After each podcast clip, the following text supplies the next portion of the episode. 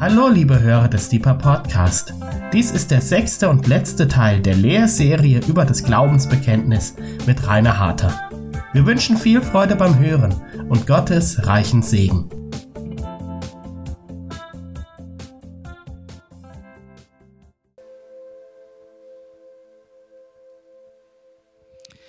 Heute Abend wird es zum Abschluss, wie Caroline schon richtig gesagt hat, ähm, ein paar interessante Themen noch einmal geben, nämlich zum Beispiel die Frage, wie kann ein Retter zugleich ein Richter sein?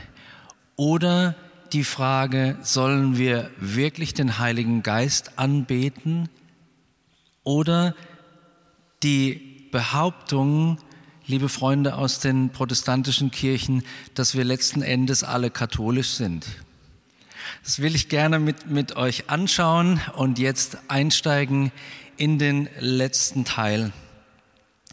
Er, also Jesus, sitzt zur Rechten des Vaters und wird wiederkommen in Herrlichkeit, zu richten die Lebenden und die Toten. Seiner Herrschaft wird kein Ende sein. Er sitzt zur Rechten des Vaters. 1. Petrus 3, Vers 22, da kommt diese Aussage zum Beispiel her. Dort ist über Jesus folgende, folgende Aussage zu finden. Er ist zur Rechten Gottes, nachdem er in den Himmel gegangen ist. Wir haben letztes Mal über die Auffahrt gesprochen, die Himmelfahrt. Nachdem er in den Himmel gegangen ist und Engel und Mächte und Kräfte sind ihm unterworfen. Jesus sitzt in einer Machtposition beim Vater. Er ist zur Rechten Gottes und alle Engel, Mächte und Gewalten sind ihm auf ewig unterworfen. Für mich in meinem Alltagsleben ein echter Trost. Meinem König, meinem Retter sind alle Engel, alle Dämonen, alle Mächte, alle Schwierigkeiten, jede Sache, die sich auflehnt gegen Gott, unterworfen. Gott der Vater, Gott, der Sohn und Gott, der Heilige Geist sind in vollkommener Kontrolle. Und Jesus wird wiederkommen in Herrlichkeit. Wir haben ihn nicht mit unseren eigenen Augen, aber beim Lesen der Evangelien als Auferstandenen gesehen mit seinen Wundmalen, in die Thomas seine Hände gelegt hat, mit seinen furchtbaren Verletzungen und er ist in den Himmel aufgestiegen und er wird anders zurückkommen, als er in den Himmel gestiegen ist, nämlich in Herrlichkeit. Was bedeutet das? 1. Thessalonicher 4, Vers 16, dort heißt es, denn der Herr selbst wird beim Befehlsruf mit der Stimme eines Erzengels und bei dem Schall der Posaune Gottes herabkommen vom Himmel und die Toten in Christus werden zuerst auferstehen. Danach werden wir, die Lebenden, die übrig bleiben, zugleich mit ihnen entrückt werden, in Wolken dem Herrn entgegen in die Luft. Und so werden wir alle Zeit beim Herrn sein. Der Herr wird kommen und wir dürfen mit ihm gehen. Ich habe mir überlegt, welchen Unterschied gibt es zwischen dem Jesus, der in der in den Himmel aufgefahren ist und dem Jesus, der aus dem Himmel kommen wird. Und wie kann ich verstehen, dass dieser Jesus, der so barmherzig und gnädig war, plötzlich als Richter kommen wird? Wie passt das zusammen? Ich glaube, es gibt eine logische Erklärung.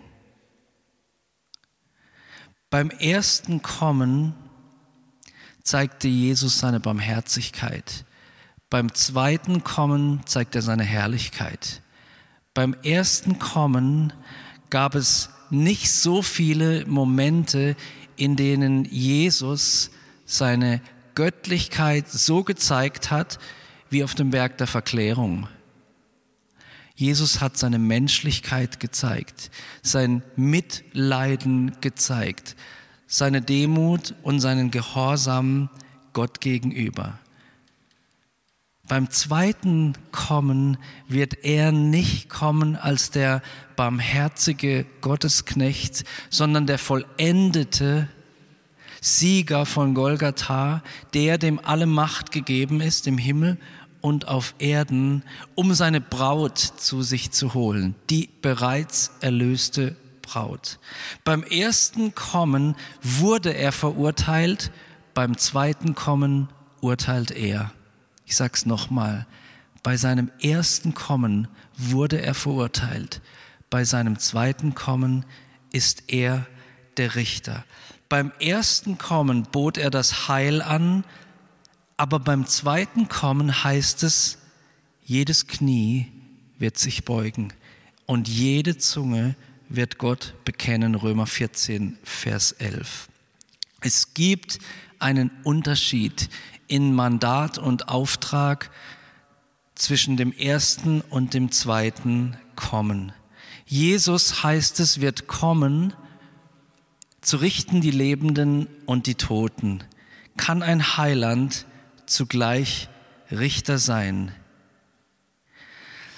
Johannes 12, Vers 47 heißt es doch über den Heiland und aus seinem eigenen Mund, Wer meine Worte nur hört und sie nicht befolgt, den richte nicht ich, denn ich bin nicht gekommen, um die Welt zu richten, sondern um sie zu retten.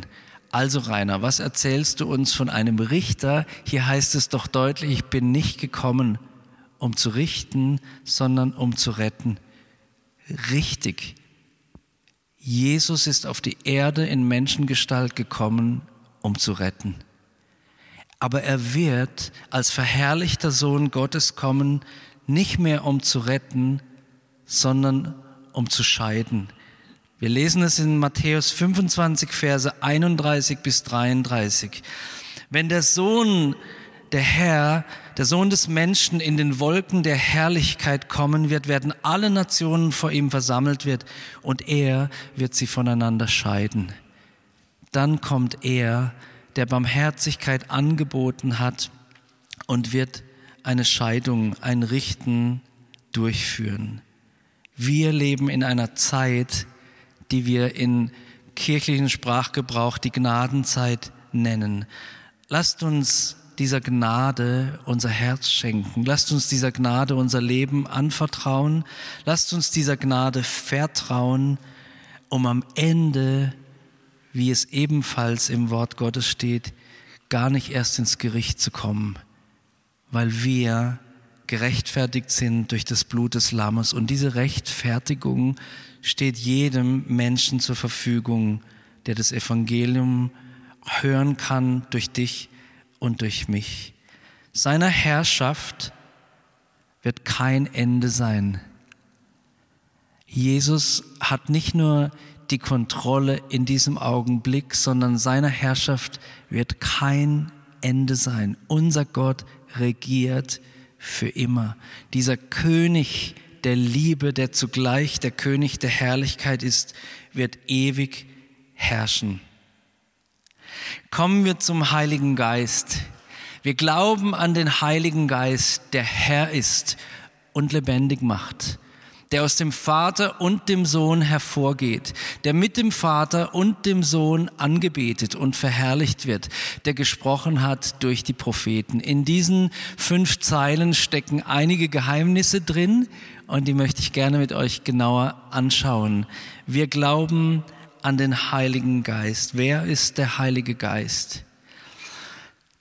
In meinen Vorträgen über das Thema Heiligkeit sage ich manchmal, dass wir als Christen der Postmoderne den Vater zum Väterchen gemacht haben, Jesus zum coolen Kumpel und den Heiligen Geist zum Entertainer in unseren Gottesdiensten. Aber Gott, der Heilige Geist, ist die dritte Person Gottes. Und das wollten die Väter ganz deutlich machen. Der Heilige Geist ist nicht nur eine besondere Kraft oder irgendwie derjenige, der uns Zugang gibt zu seinen übernatürlichen Gaben, sondern er ist eine Person. Was ist eine Person? Lasst uns mal eine Definition anschauen zum Wort Person. Eine Person ist ein Individuum, das heißt jemand, der in seiner spezifischen Eigenart als Träger eines einheitlichen, bewussten Ichs funktioniert oder einfacher gesagt, jemand, der handlungsfähig ist. Jemand, der Entscheidungen trifft, jemand, der sich mitteilt und das auch kann, jemand, der handelt. Die Bibel definiert eine Person als jemand, der persönliche und beziehungsrelevante Dinge tut. Sprechen, denken, fühlen, handeln.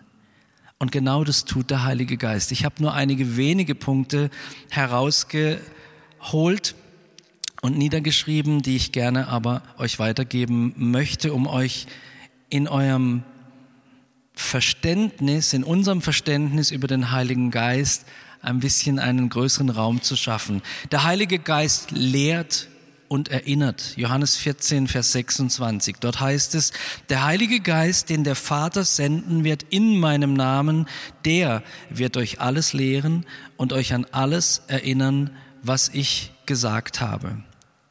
Und weiter geht es, der Heilige Geist spricht wir finden in der Apostelgeschichte verschiedene Aussagen darüber, dass der Heilige Geist gesprochen hat. Der Heilige Geist trifft Entscheidungen. Apostelgeschichte 15, Vers 28 als Beispiel. Das berühmte Apostelkonzil zu Jerusalem, dort heißt es, denn es hat dem Heiligen Geist und uns gut geschienen. Der Heilige Geist hat sich mitgeteilt in seiner Entscheidung, das ist richtig. Und das ist nicht richtig. Der Heilige Geist kann sogar betrübt werden. Wir können dem Heiligen Geist, wie soll ich jetzt sagen, emotionale Schmerzen zubereiten, um es mal oberflächlich zu sagen. Epheser 4, Vers 30. Dort heißt es, und betrübt nicht den Heiligen Geist Gottes, mit dem ihr versiegelt worden seid auf den Tag der Erlösung hin. Der Heilige Geist, mein letzter Punkt, hilft uns aktiv. Römer 8, Vers 26. Ebenso, aber nimmt auch der Geist sich unserer Schwachheit an. Denn wir wissen nicht, was wir beten sollen, wie es sich gebührt, aber der Geist selbst verwendet sich für uns in unaussprechlichen Seufzern. Der Heilige Geist, liebe Freunde, wird in vielen Kirchen und Gemeinden völlig inadäquat behandelt. Der Heilige Geist ist irgendwie derjenige, der so spooky ist, der uns einen Schauer über den Rücken werfen soll, der uns befähigen soll, die Kranken zu heilen, die Toten aufzuerwecken und so weiter und so fort. Aber wenn der Heilige Geist eine Person ist, die denkt, die Entscheidungen trifft, die handelt, die sich mitteilt und an die man sich wenden kann im Gebet, dann stelle ich die Frage an uns Christen, wie oft sprechen wir mit dem Heiligen Geist? Welche Rolle spielt der Heilige Geist in unserem Alltag, im Verhältnis zur Rolle des Vaters und des Sohnes? Wir glauben an die Person des Heiligen Geistes. Der Heilige Geist ist nicht irgendwie irgendein Geist, sondern weil er aus dem Heiligen Gott selbst Erinnert euch an die Lehre, Lehrserie über Heiligkeit. Die Heiligkeit Gottes ist der Kern seines Wesens und aus diesem Wesenskern kommt der Geist Gottes. Und deswegen ist er heilig. Nicht, weil er komisch ist, sondern weil er vollkommen ist und weil er Gott ist. Wir glauben an den Heiligen Geist und hier eine spannende Aussage, der Herr ist und lebendig macht. Die folgenden Aussagen, die jetzt kommen, die wurden beim Konzil zu Konstantinopel, also dem zweiten ähm, Konzil, das dieses Glaubensbekenntnis von Nicea erweitert und bestätigt hat, ins Credo aufgenommen, weil es damals Lehren gab, welche die Göttlichkeit des Heiligen Geistes anzweifelten. Also damals gab es eine Strömung, die gesagt hat, der Heilige Geist ist eine Kraftwirkung und keine Person. Der Herr ist. Der Heilige Geist, haben die Väter betont, ist genauso Herr wie der Vater und wie Jesus. Der Heilige Geist ist nicht weniger Herr. Der Heilige Geist ist nicht einfach nur der Heilige Geist. Der Heilige Geist ist der Chef. Der Heilige Geist ist genau der gleiche Chef wie der Vater und der Sohn. Jesus selber hat sich vom Heiligen Geist führen lassen Jesus selber hat sich dem Heiligen Geist untergeordnet. Erinnert euch an die Versuchung in, die Wüste, in der Wüste. Wer hat ihn in die Wüste geführt? Nicht sein, seine eigene Idee, nicht der Teufel, vom Heiligen Geist wurde er geführt. Er hat sich führen lassen. Und wenn Jesus sich der Führung des Heiligen Geistes anvertraut, dann muss dieser Heilige Geist eine ganz besondere Person sein. Der Heilige Geist, der lebendig macht. Johannes 6, Vers 63 steht eine schöne Aussage. Dort heißt es, der Geist ist es, der lebendig macht. Und ich möchte euch zwei Bilder ähm, vor Augen malen, die das lebendig machen, das Leben spenden des Heiligen Geistes bezeugen. Denkt an die Schöpfung. Der Geist Gottes schwebte über dem Chaos. Der Geist Gottes war beteiligt. Der Vater Gott hauchte Adam den Atem des Lebens ein, gab ihm Geist. Oder denkt an die Zeugung Jesu, über die wir gesprochen haben. Jesus wurde durch wen in Maria gezeugt? Durch den Heiligen Geist. Der Heilige Geist ist der, lebendig macht. Und er ist der, haben die Väter gesagt, und ich komme auf diese Klammer hier, der aus dem Vater und dem Sohn hervorgeht. Diese Aussage aus dem Sohn oder und dem Sohn ist eine spätere Anfügung, die bis heute umstritten ist. Sie wird genannt, das Philoque, hier steht's, Philoque, also und dem Sohn. Und ich möchte euch eine Definition vorlesen über diese Klammer.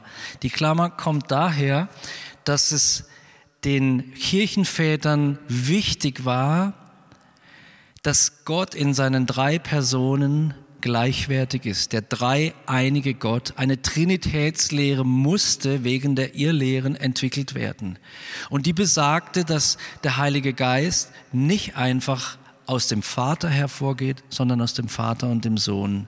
Das Philoque ist ein lateinischer Zusatz zur Erklärung des Glaubensbekenntnisses von Nicäa Konstantinopel über den Hervorgang des Heiligen Geistes, der in der ursprünglichen Fassung von 381 nicht enthalten ist. In der westlichen Kirche wird er seit dem 5. Jahrhundert verwendet, genießt seit dem 13. Jahrhundert dogmatischen Rang und wird heute von römisch-katholischen und evangelischen Christen bekannt. Die altkatholischen Kirchen beispielsweise und auch orthodoxe Kirchen lehnen diesen Zusatz ab. Der ursprüngliche Text von 381 heißt, wir glauben an den Heiligen Geist, den Herrn, den Lebendigmacher, der aus dem Vater hervorgeht. Und später bei einem ersten Konzil in Toledo von 400 und 447 noch einmal gebilligt, wurde folgende Formulierung gefunden. Wir glauben an den Heiligen Geist, so wie wir die Formulierung hier gesehen haben. Der Herr ist und lebendig macht, der aus dem Vater und dem Sohn hervorgeht. Man wollte damals Position gegen den Arianismus beziehen, eine Strömung innerhalb der Kirche, die Jesus als geringer als Gott den Vater ansah.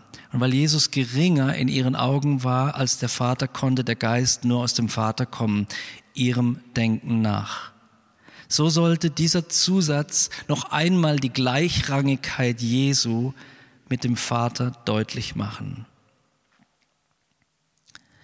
Diese kleine Klammer ist übrigens neben dem Papstprimat der wichtigste theologische Streitpunkt, der eine Wiedervereinigung der römisch-katholischen Kirche und der orthodoxen Kirche nach deren fast tausendjährigen Schisma verhindert. Nach wie vor dieser, diese Aussage. Ich habe zwei Aussagen von alten Kirchenvätern gefunden, die ich euch abschließend zu diesem Philoque-Disput gerne vorlesen möchte. Nach der Lehre der orthodoxen Kirchen ist der Vater der einzige Ursprung innerhalb der Dreiheit. Vom Sohn wird ausgesagt, dass er gezeugt, vom Geist, dass er gehaucht sei. Die westliche Theologie folgt dagegen dem augustinischen Modell, das ich euch gleich zeigen werde. Vater und Sohn seien in gegenseitiger Liebe miteinander verbunden. Der Heilige Geist ist als Band dieser Liebe zu denken. Insofern sei der Sohn ebenfalls am Hervorgang des Geistes beteiligt. Die orthodoxe Kirche beruft sich auf Johannes 15, Vers 26. Wenn der Beistand gekommen ist, den ich euch von dem Vater senden werde, der Geist der Wahrheit, der vom Vater ausgeht, so wird der von mir zeugen. Der orthodoxen Kirche, der Vater ist der Ursprung, Jesus ist gezeugt, der Geist ist gehaucht vom Vater kommen. Die augustinische Theologie beruft sich auf Offenbarung 22, Vers 1. Dort steht, und er zeigte mir einen Strom von Wasser des Lebens, glänzend wie Kristall, der hervorging aus dem Thron Gottes und dem Lamm. Und sie argumentierten so, hier wird deutlich belegt mit dem starken Bild des Wassers, das in der Bibel oft für den Geist Gottes verwendet wird, dass etwas vom Vater und vom Sohn gemeinsam ausgehen kann. Ein Strom von Wasser des Lebens. Der Geist ist der, der Leben schenkt, der hervorging aus dem Thron Gottes und des Lammes. Im katholischen Katechismus wird beschrieben, dass diese Stelle eines der schönsten Symbole des Heiligen Geistes beschreibt, eben das lebendige Wasser. Aber heute noch wird von orthodoxer Seite das Philoque als Irrlehre bezeichnet. Also ihr seht, es gibt in diesem Glaubensbekenntnis eine Klammer, die Trennung verursacht. Eine Aussage, über die man sich in zwei großen kirchlichen Gemeinschaften nicht einig ist.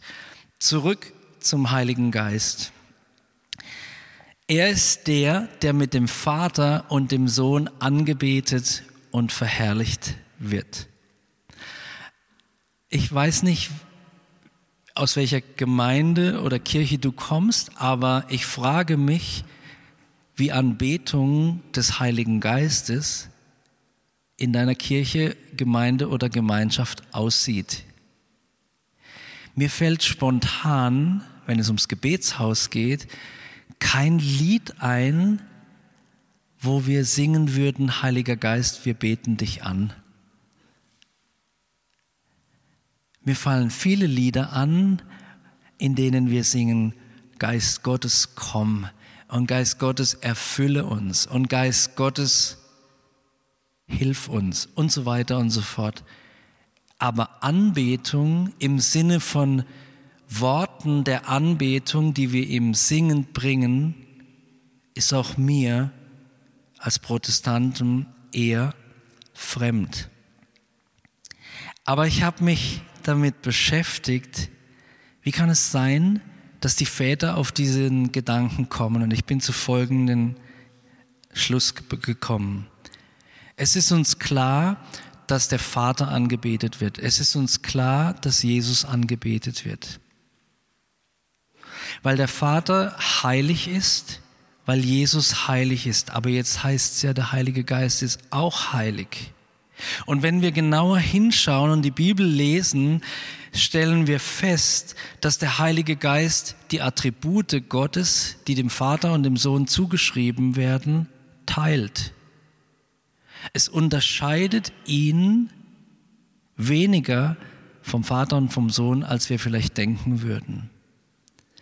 Also dieses Hauptmerkmal der Heiligkeit hat der Heilige Geist auf jeden Fall. Aus dem, so behaupte ich, alle anderen Eigenschaften Gottes entspringen, hervorgehen. Die Frage wird beantwortet, wenn wir darüber nachdenken, ob der Heilige Geist Gott ist oder nicht. 2. Mose 34, Vers 14, das kennen wir alle. Dort heißt es, denn du darfst dich vor keinem anderen Gott anbetend niederwerfen, denn der Herr, dessen Name eifersüchtig ist, ist ein eifersüchtiger Gott. Wir dürfen und sollen niemanden anderen anbeten als den Herrn. Habt ihr vorhin gelesen? Der Heilige Geist, der Herr ist. Die Väter haben herausgearbeitet, der Heilige Geist ist ebenso wie der Vater und der Sohn Herr und deswegen auch anbetungswürdig. Ein weiteres Bild, das mir geholfen hat, darüber haben wir hier bei Deeper schon an verschiedenen Stellen gesprochen, in verschiedenen Lehrserien erwähnt, dass Gott in einer Art Familienstruktur lebt, in einem Familienverbund lebt. Es gibt den Vater, es gibt einen Sohn und es gibt, das hat George vor längerer Zeit und ich dann auch noch mal herausgearbeitet, die Ruach. Im Griechischen, dort heißt das Wort Pneuma für den Geist, ist dieses Wort neutral, Parakletos, anderes Wort männlich. Im Lateinischen Spiritus männlich, aber im Hebräischen meist weiblich, die Ruach. Vater, Sohn und die Ruach. Eine Familienbeziehung, und das meine ich nicht oberflächlich, wo jeder eine jeder der, der drei Personen der Gottheit hat eine gleichberechtigte Stellung in dieser Familienstruktur.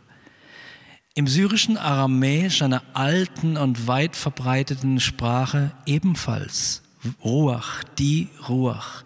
Und auch heute noch, wenn ihr mal in einem jüdisch-messianischen Gottesdienst wart, dann wird euch das auch begegnen können. Auch dort gibt es Gruppierungen, die ausschließlich die weibliche Form für den Heiligen Geist verwenden. Zuletzt, wenn es um Anbetung geht, was ist eigentlich Anbetung? Ist es schlimm, dass im Gebetshaus es keine Lieder gibt, die den Heiligen Geist anbetend verherrlichen? Freunde, Anbetung ist mehr. Jesus hat dem Heiligen Geist, ich übertreibe jetzt, Anbetung gegeben, als er sich seiner Führung anvertraut hat. Ich habe bereits in einer anderen Lehre gesagt, Anbetung ist in erster Linie Unterwerfung unter Gottes Willen. Anbetung heißt sich Gottes Willen zu beugen. Anbetung im hebräischen Schachach das heißt, sich zu beugen. Abraham mit Isaak auf dem Weg zum Berg. Er wird gefragt, wo gehst du hin? Und er sagt, wir gehen den Herrn anbeten. Was für eine Anbetung war es, die er dem Herrn bringen sollte? Ein Opfer aus Gehorsam, ein sich beugen unter den Willen Gottes. Im Griechischen das Wort für Anbetung, kennt ihr auch, proskineo. Und wir kennen die Proskinese, das sich beugen im Wortsinne, sich niederbeugen vor einem Herrscher. In erster Linie ist Anbetung die freiwillige Unterwerfung unter einen König. Und deswegen ist es nicht so schlimm, wenn es nicht so viele Lieder gibt, die den Heiligen Geist anbeten, verherrlichen, solange wir ihn in unserem Leben anbeten, indem wir ihm folgen, indem wir uns von ihm führen lassen, indem wir uns von ihm unterweisen lassen. Der Heilige Geist, der gesprochen hat durch die Propheten. Hier legen die Väter ganz offensichtlich fest, die Propheten die im Kanon der Bibel auftreten, haben gesprochen in der Vollmacht und durch den Heiligen Geist. Der letzte Absatz. Wir glauben an die eine heilige, katholische und apostolische Kirche. Wir bekennen die eine Taufe zur Vergebung der Sünden. Wir erwarten die Auferstehung der Toten und das Leben der kommenden Welt. Wir glauben an die eine heilige katholische und apostolische Kirche. Ich habe eingangs die äh, Behauptung in den Raum gestellt, eigentlich sind wir alle katholisch. Aber jetzt, ihr Freikirchler und ihr Evangelischen, ihr dürft euch entspannen, wir sind nicht alle römisch-katholisch. Ja? Katholisch heißt übersetzt allumfassend. Du und ich gehören zur einen heiligen, allumfassenden, die Welt umspannende Kirche. Da bin ich total gern katholisch, weil ich da dazu gehöre. Ich wäre vielleicht auch so gern katholisch, wenn ich katholisch wäre, weiß ich nicht aber auf jeden Fall liebe ich meine katholischen Geschwister und bin gern katholisch in dem Sinne, wie wir es hier gerade sagen. Warum ist die Kirche heilig? Warum glauben wir an eine heilige Kirche? Da möchte ich persönliche Worte dazu sagen. Einer der wichtigsten Aussagen, eine der wichtigsten Aussagen im Neuen Testament ist für mich die, in Römer 8, Vers 29 unsere Vorherbestimmung dem Bilde des Sohnes Gottes, Jesus Christus, gleichförmig gestaltet zu werden. Das ist unsere Vorherbestimmung und er ist der Heilige. Wir sind berufen dazu, ein heiliges Leben zu führen. Und ich möchte euch daran erinnern, dass Heiligkeit nicht daher kommt, dass wir aus eigener Kraft versuchen, alles richtig zu machen, sondern Heiligkeit entsteht dort, wo wir dem Heiligen berühren, wo wir mit dem Heiligen in Berührung kommen. Wir werden geheiligt in den Armen Gottes. Deswegen ist Gebet so bedeutsam. Deswegen ist Anbetung so bedeutsam. Deswegen ist Gehorsam so bedeutsam. Deswegen ist Nähe zu Gott bedeutsam. Denn dann, wenn wir Heiligkeit suchen, verliehen bekommen, wird auch unsere Seele heil und wir leben ein gesundes Leben, das attraktiv ist für andere Menschen, die noch in ungesundem Leben gefangen sind. Wir glauben an eine Kirche, die gereinigt wurde durch das Blut des Lammes. Eine Kirche, die geheiligt ist, das heißt auch abgesondert. Wir gehören, ich glaube, wir haben es vorhin gesungen, wir gehören nicht uns selber. Wir gehören diesem Lamm Gottes, das sein Leben für uns gegeben hat, sein Blut vergossen hat, uns erkauft hat. Wir glauben an eine Kirche, die apostolisch ist. Was bedeutet es heute für uns? Im Wortsinne heißt es von den Aposteln ausgehend oder in der Art der Apostel.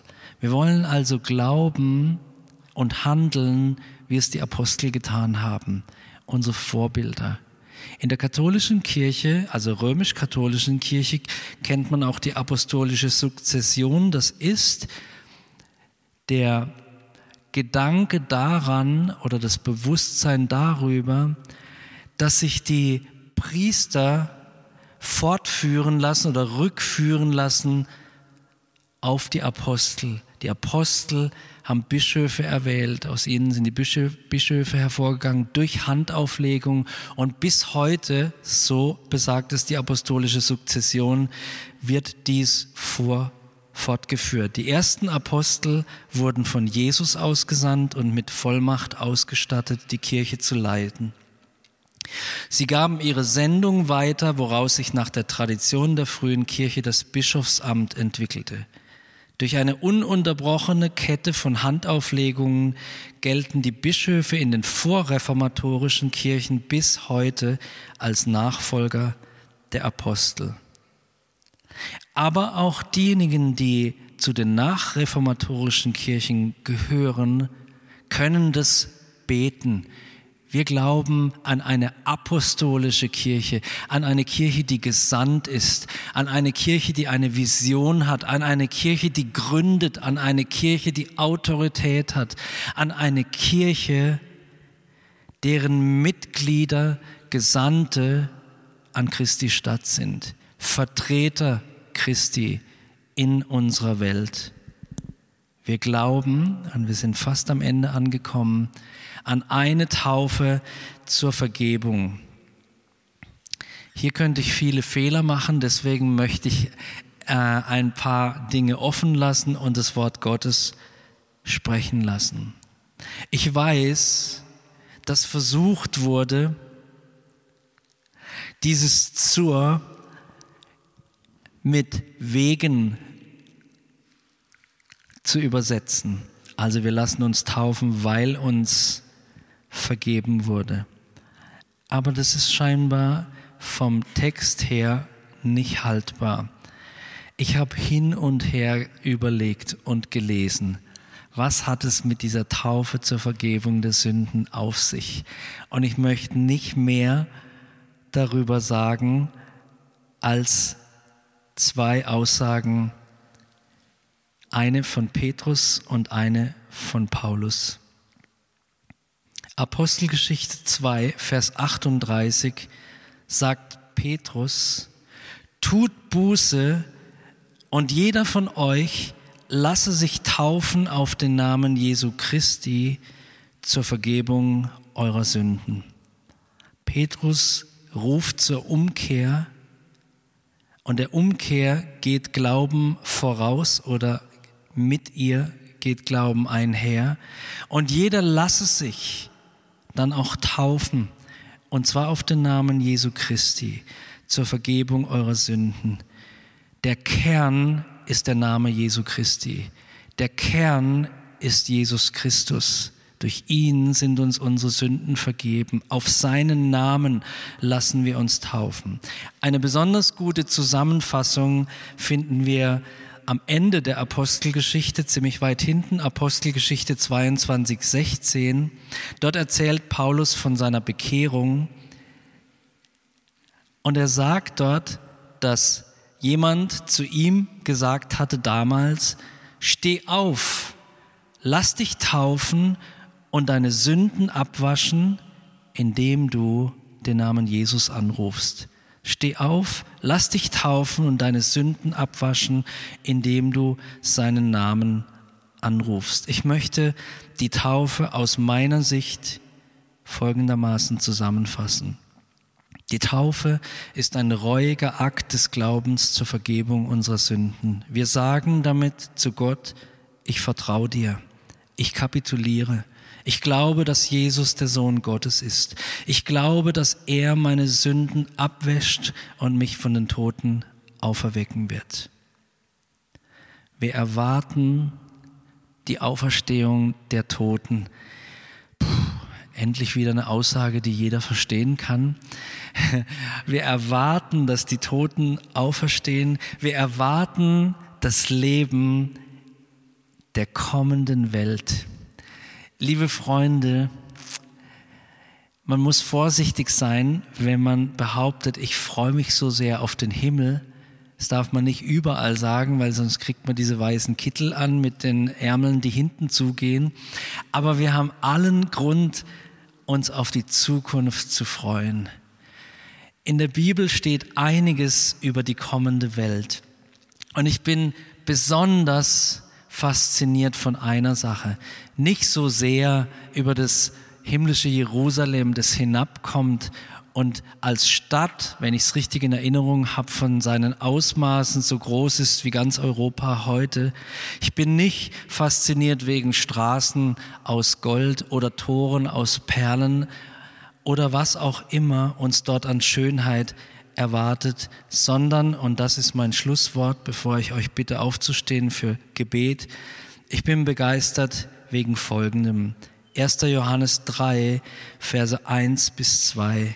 Seht, welch eine Liebe uns der Vater gegeben hat, dass wir Kinder Gottes heißen sollen und wir sind es. Deswegen erkennt uns die Welt nicht, weil sie ihn nicht erkannt hat. Geliebte, jetzt sind wir Kinder Gottes und es ist noch nicht offenbar geworden, was wir sein werden. Wir wissen, dass wir, wenn es offenbar werden wird, ihm gleich sein werden. Und jetzt kommt's, denn wir werden ihn sehen, wie er ist. Lasst uns aufstehen. Vater, nach all den Jahren unseres Suchens und unseres Glaubens wird der Tag kommen, an dem wir dich, den dreieinigen Gott, sehen werden, wie du wirklich bist. Alle Vorstellungen, alle falschen Bilder, alle Irritationen, alle Überforderungen, alle Gesetzlichkeit und Religiosität, die falsch sind, die übertrieben sind, die uns Schmerzen bereiten oder unter Druck setzen, werden abfallen. Wir werden dich sehen, wie du bist. Was für eine Ehre, Gott, dass du uns erwählt hast, geheiligt hast zu dieser weltumspannenden Gemeinschaft von Kindern Gottes zu gehören. Wir lieben dich Vater, Sohn und Heiliger Geist. Und wir beten dich an. Amen.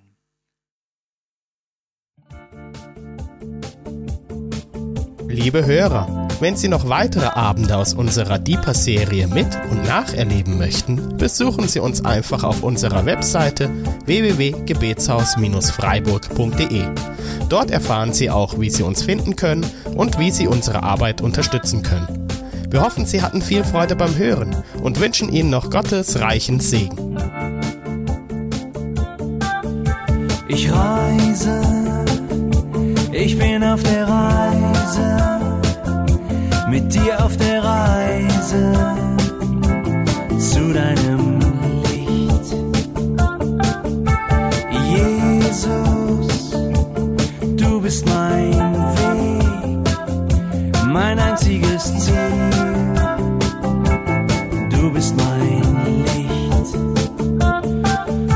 Ich will tiefer, weiter, höher, schneller, intensiver, klarer.